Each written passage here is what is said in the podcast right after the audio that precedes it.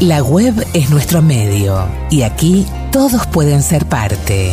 Y gracias por venir. En el podcast de El Narrador, todo lo que fue, es y será.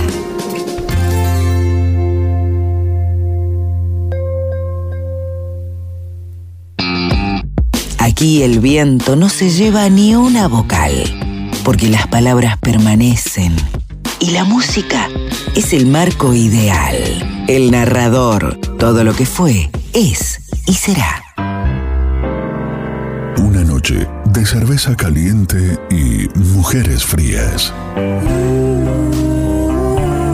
Me mordió un libro en un oscuro callejón de mala muerte.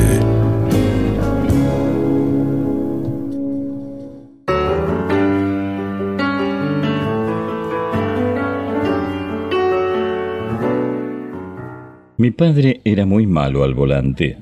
No le gustaba que se lo dijera y no sé si ahora, en la serenidad del sepulcro, sabrá aceptarlo.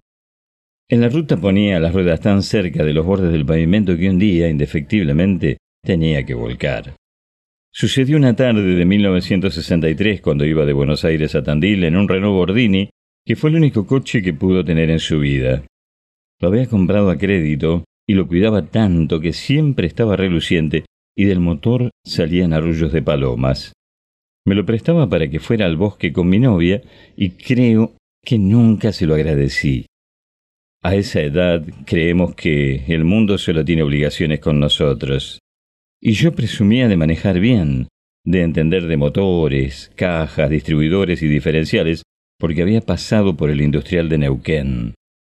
Antes de que me fuera al servicio militar, me preguntó qué haría al regresar. Ni él ni yo servíamos para tener un buen empleo, y le preocupaba que la plata que yo traía viniera del fútbol, que consideraba vulgar. A mi padre le gustaba la ópera, aunque creo que nunca conoció el Teatro Colón.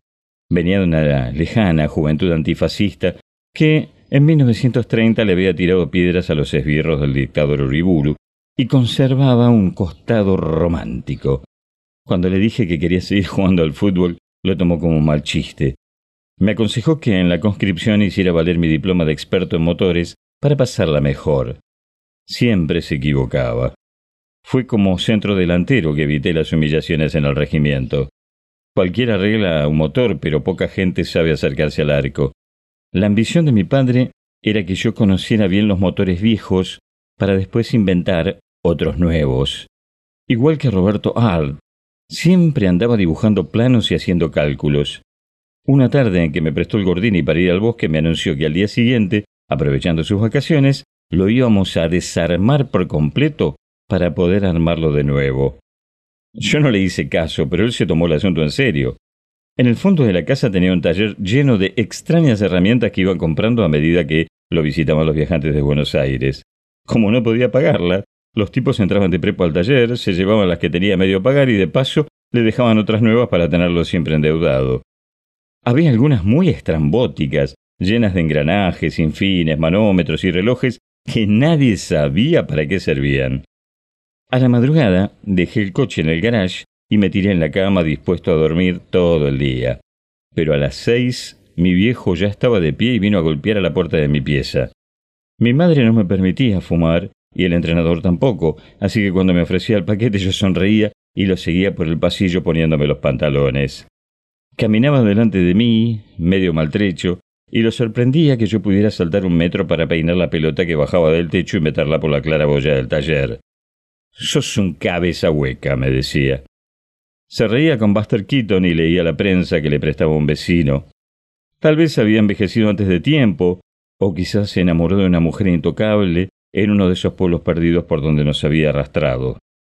Nunca lo sabré.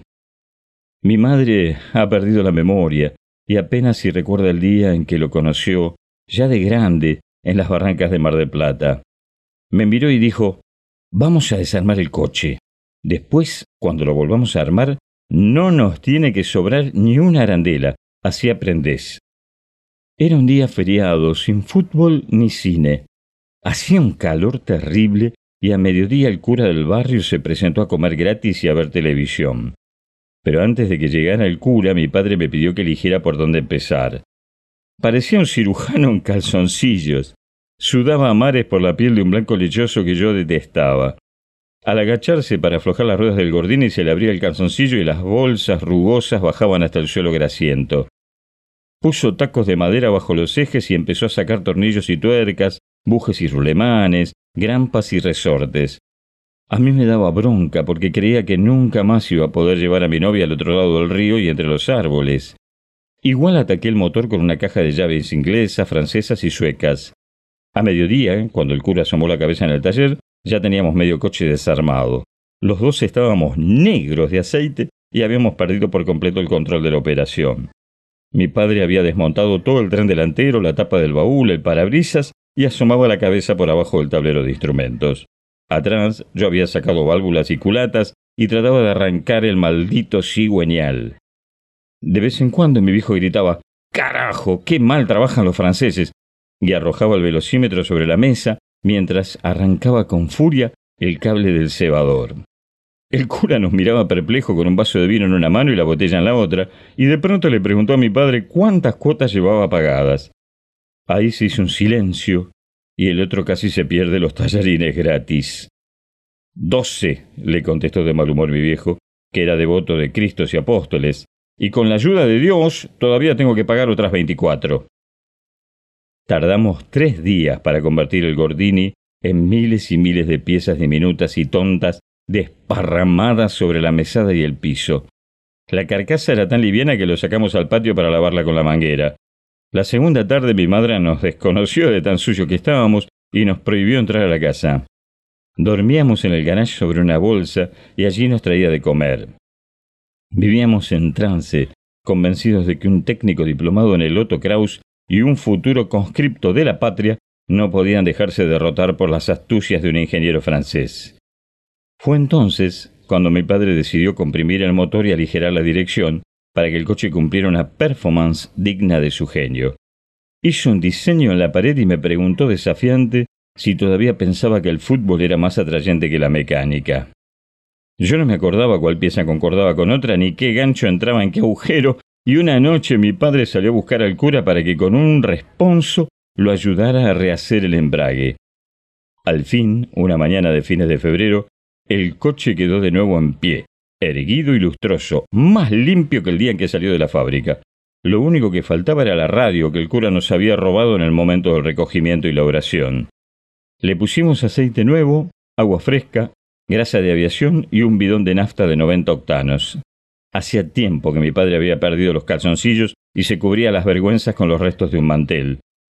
Mi novia me había abandonado por los rumores que corrían en la cuadra y mi madre tuvo que lavarnos a los dos con una estopa embebida en querosén. En el suelo brillaba, redonda y solitaria, una inquietante arandela de bronce, pero igual el coche arrancó al primer impulso de llave. Mi padre estaba convencido de haberme dado una lección para toda la vida.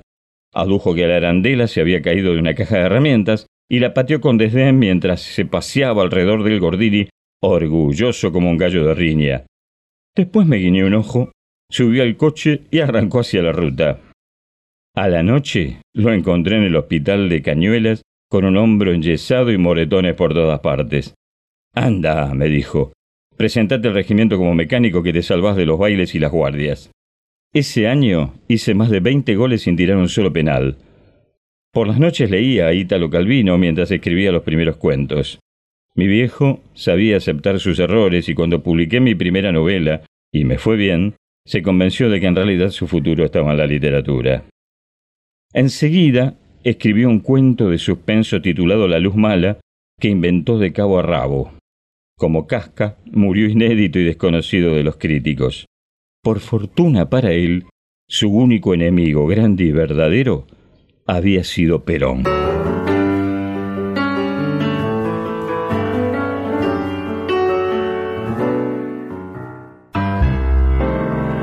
Una noche de cerveza caliente y mujeres frías. Me mordió un libro en un oscuro callejón de mala muerte.